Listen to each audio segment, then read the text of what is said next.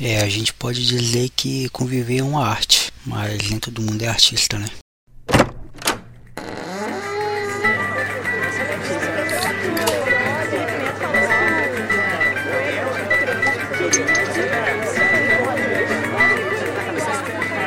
senhor é um teólogo de quinta! Um teólogo de quinta, tá ouvindo? Francamente, viu? Fora daqui! Fora daqui!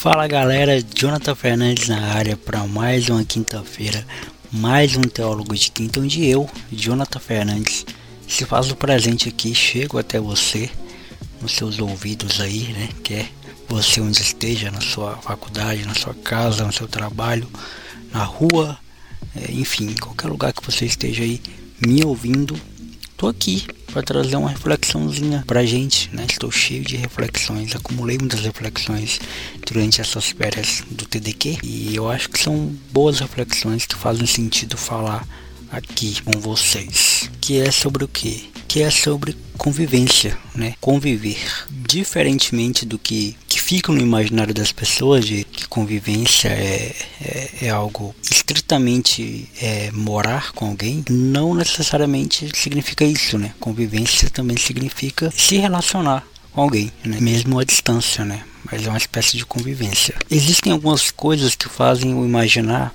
que convivência que torne o ato de conviver ser tão difícil, né? E uma delas é que pessoas são difíceis, pessoas são diferentes, né? Pessoas pensam diferentes, pessoas imaginam coisas diferentes, vêm de mundos diferentes, têm opiniões diferentes, né? É, a forma de enxergar o mundo, a forma de ver o mundo, a forma de sentir as coisas ao seu redor são diferentes. E quando a gente coloca duas pessoas diferentes para estarem juntas, para ficarem juntas durante certo tempo, durante certo período da vida, ou fazerem coisas juntas durante um período, durante certo tempo da, da vida, ou, ou, ou do tempo, ou do dia, ou da semana e tudo mais, esses mundos eles se chocam, né? Eles entram em colisão. E aí algumas coisas entram em vigor. É, entra a questão de que como é que eu lido com o diferente?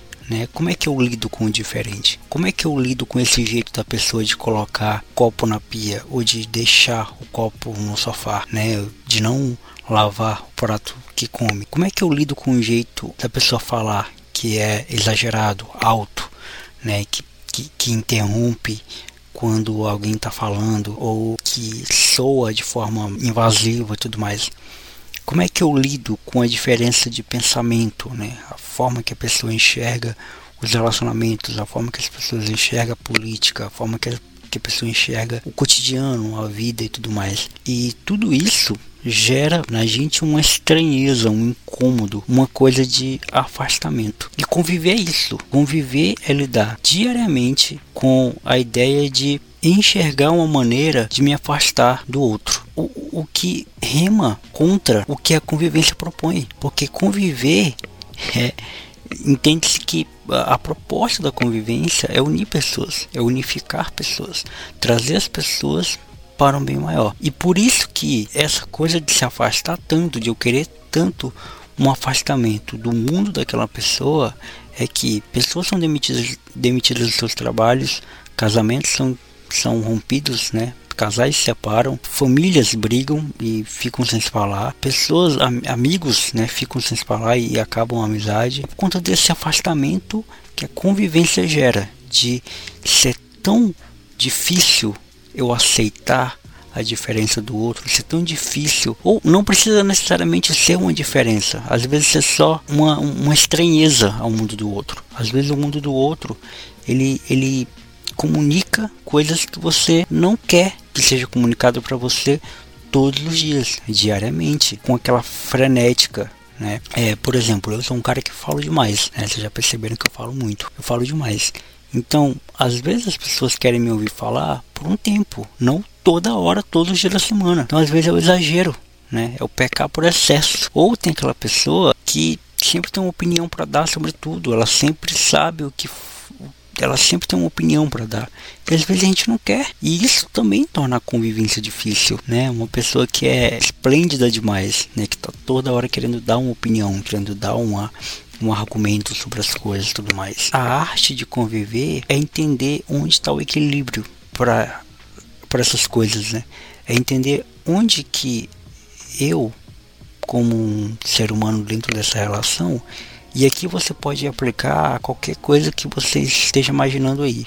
Convivência no trabalho, convivência em casa, com seus pais, ou com sua esposa, ou com seu esposo, ou com seus irmãos, enfim, com quem você mora, é, ou no seu local de trabalho, ou na sua faculdade, ou sei lá, na sua igreja, no seu templo religioso, enfim, ou no seu grupo de amigos, né?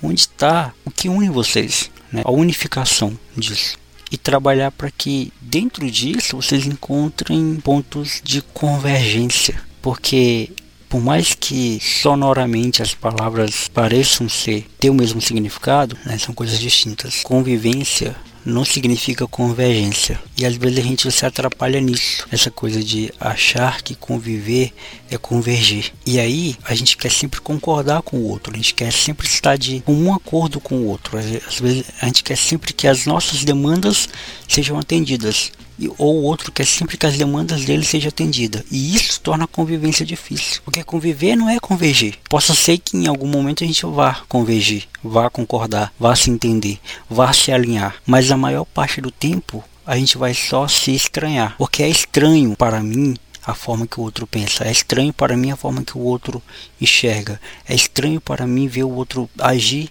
da forma que ele age. Por isso que nem sempre conviver vai significar convergir. E aí é onde entra a nossa maturidade para enxergar tudo isso. Falei demais? O que eu falei faz sentido para você? Se, se fizer de alguma forma, espero ter ajudado.